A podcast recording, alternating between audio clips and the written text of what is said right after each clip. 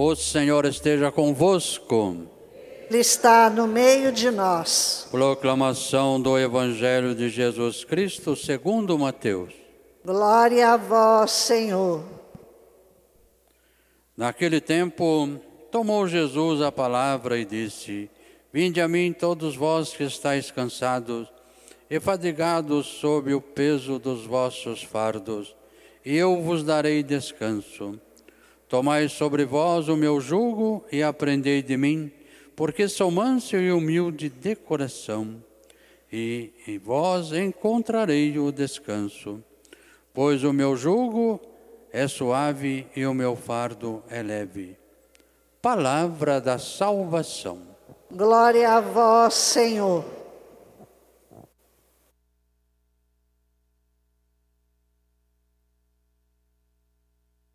Queridos irmãos e irmãs, a liturgia de hoje nos fala desse grande amor de Deus por nós, que nos acolhe e nos chama para junto dele.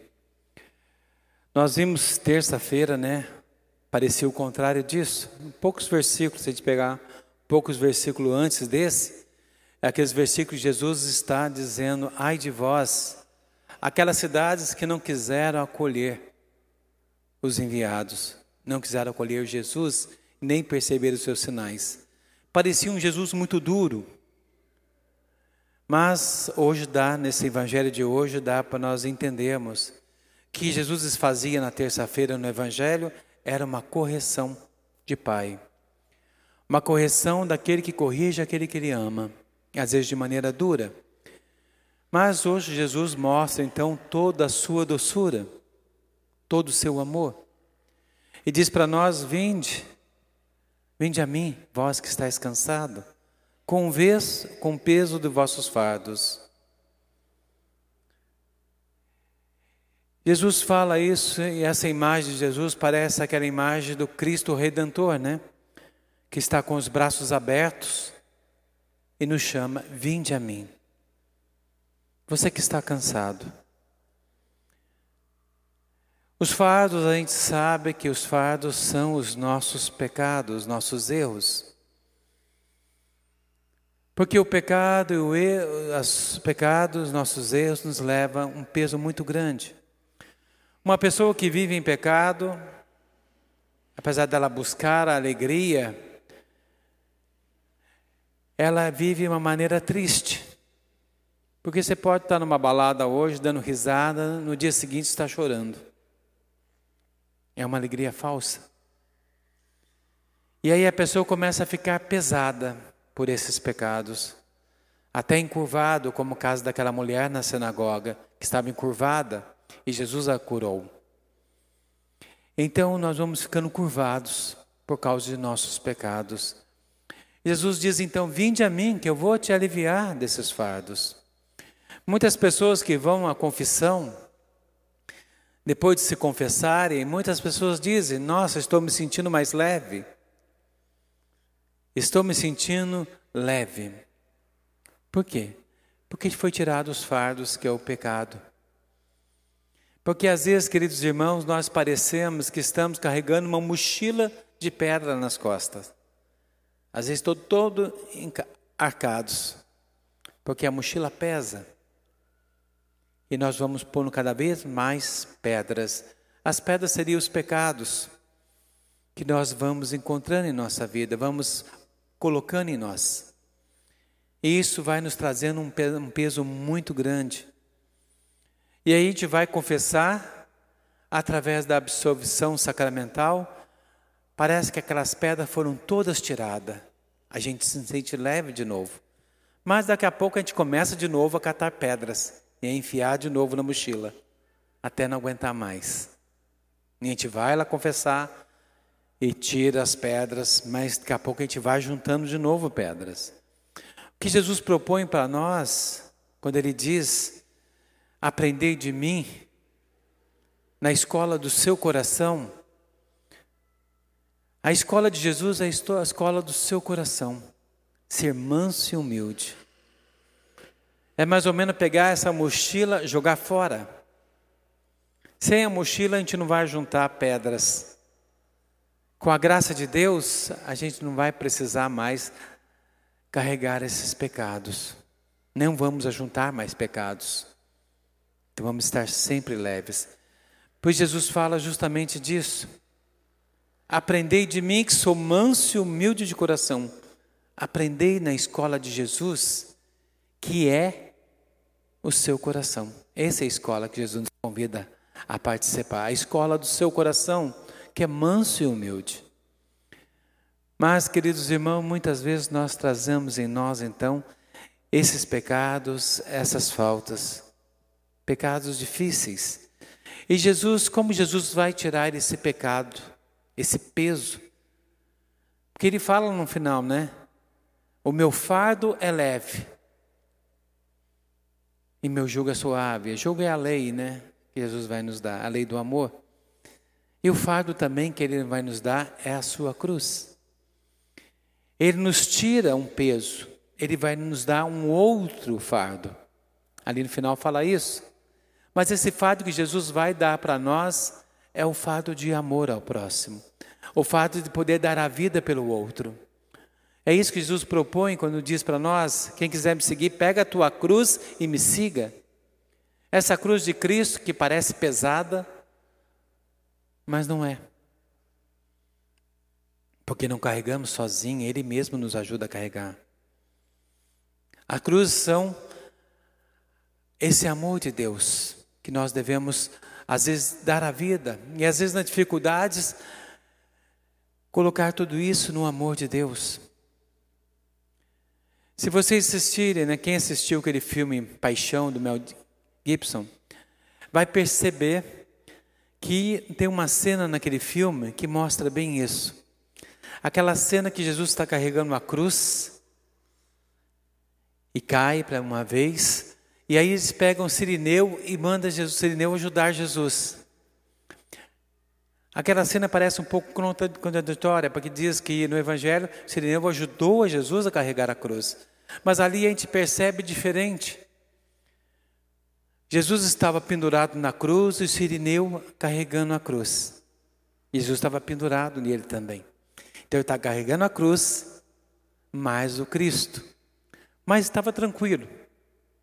Mas quando Jesus cai, no filme mostra bem isso, é bem teológico isso, né? Quando Jesus cai, uma cena do filme que mostra essa. Assim que Jesus cai, o peso da cruz cai em cima do Sirineu. Tanto que ele não consegue nem carregar a cruz. Você pode perceber no filme. Quando Jesus cai, a cruz fica tão pesada que ele quase derruba a cruz. Sirineu não consegue carregar. O peso dela ficou maior. Mas é, deveria ser o contrário, né? Quando Jesus caiu, não tinha o peso do Cristo em cima dele. Por que, que ele se ficou tão pesado a cruz? Porque na realidade, Jesus estava ajudando a carregar a cruz. Sem Cristo, a nossa cruz se torna muito mais pesada. Você não imagina quanto. Às vezes nós achamos que temos uma cruz pesada na nossa vida, mas sem Cristo, essa cruz vai se tornar muito mais. E nesse filme retrata muito bem isso. Quando Jesus cai, que era parecia aparentemente que deveria aliviar o peso da cruz, ela se torna tão pesada que ele geme, ele não consegue carregar. Presta atenção, se um dia puder dar uma olhada no filme, pega essa parte, você vai ver. Então é mais ou menos nisso, queridos irmãos. Sem Cristo a cruz se torna pesado. O pecado nos deixa triste. O pecado faz a gente pensar: ninguém gosta de mim, ninguém se importa comigo, eu não tenho valor. Mas com o Cristo, Ele nos chama a resgatar esse valor na nossa vida. Perceber que tem alguém que nos ama muito é Jesus. Por isso ele diz de maneira tão carinhosa: Vinde a mim, vós que estáis com fardo pesado, eu vos aliviarei. Mas muitas vezes, queridos irmãos, nós estamos com o peso do nosso pecado em nós. E veio da gente ir para Cristo, a gente foge de Cristo e esse peso aumenta muito mais bem mais. Alguém que vive no pecado e foge de Cristo, o peso que ele carrega é insuportável. Por isso muita gente não resiste. Mas quando volta para Jesus, acolhe esse grito do Cristo Redentor, de braços abertos, que nos convida, nos chama: Vinde a mim. Você que está aí, você que está cansado, Você que está triste, você que acha que ninguém gosta de você, que ninguém se importa com você, venha a Cristo. Esse é o convite de Jesus. Venha aprender na minha escola, que é o seu sagrado coração, que é manso e humilde. Então, vemos aprender a Cristo, trazer em Cristo. E hoje, celebrando São Boaventura, São Boaventura, conta a história de São Boaventura, vou bem rapidinho vou contar a história dele, é bem curtinha mesmo, né? É muito bonita a história deles, se a gente puder ver. E é bom a gente estudar os nossos santos. Principalmente esses santos que são doutores, são base da nossa igreja também. Fizeram muitas coisas, construíram muita coisa que nós usamos hoje. E defenderam muitas coisas que hoje para nós é um benefício. São Boaventura, diz a história, ele nasceu na Itália no ano de 1218. E nasceu uma criança com problemas. O pai era médico, mas ele sofria de uma enfermidade. E justamente foi São Francisco de Assis que rezou para ele. E catando ele no colo, São Francisco disse, percebendo a graça de Deus, a cura que Deus tinha feito nele, São Francisco pega, ergue ele e diz: Ó oh, boa aventura, E aí ele contava sempre essa história às pessoas. E isso era a motivação para a sua vida, a cura que ele recebeu pela intercessão de São Francisco de Assis. E aí, aos 20 anos, ele entra para a ordem franciscana. E depois de dois anos, né, ele vai estudar filosofia e teologia e se torna sacerdote e se torna mestre tanto de filosofia como teologia seguindo a linha agostiniana, né, que segue a linha de Platão. E ele vive então isso.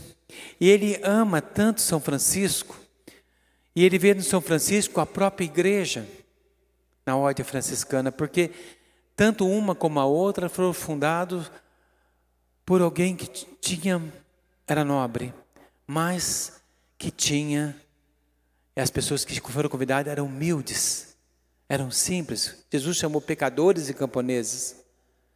E São Francisco também, os primeiros frades, eram pessoas nobres que se tornaram também simples. E no meio daquele povo simples surgiu também grandes doutores. E um deles é São Boaventura. Ele é contemporâneo de São Tomás de Aquino, que nós conhecemos também. Então, São Boaventura foi um grande mestre e ele foi um grande conciliador. Na época de São Boaventura, as, o clero secular havia uma grande discussão com os mendigantes, com aquelas ordens que pediam esmolas. Então havia uma briga muito grande, principalmente com os franciscanos. E São Boaventura, então, trabalhando com o Papa Alexandre IV, ele conseguiu fazer essa unidade, principalmente com os freis os freis novos com os freis antigos, que pensavam diferente, ele conseguiu reescrever sem perder o espírito do fundador. E conseguiu fazer uma união, atualizando, renovando, mas fazendo uma grande união sem perder o espírito de São Francisco. E ele fez isso muito bem.